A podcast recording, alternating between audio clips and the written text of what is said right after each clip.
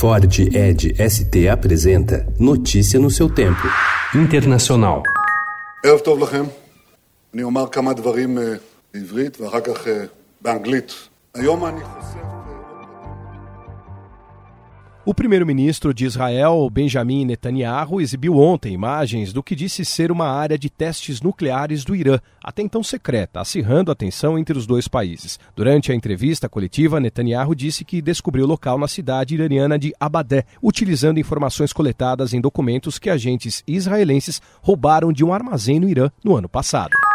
Câmara Britânica rejeita a eleição e impõe nova derrota à Premier. Em pouco mais de um mês no cargo, Boris Johnson não obteve nem sequer uma vitória no plenário.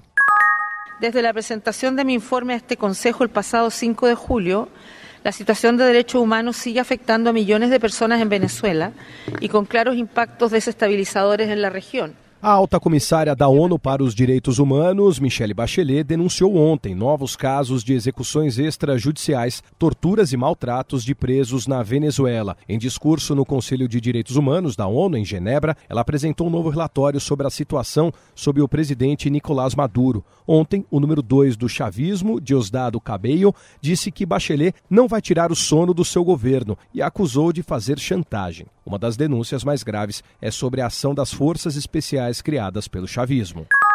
O furacão Dorian deixou pelo menos 45 mortos nas Bahamas, de acordo com o um novo balanço provisório anunciado na noite de domingo pela polícia local. Autoridades, porém, dizem que muitas pessoas ainda estão desaparecidas e o total de mortos deve aumentar.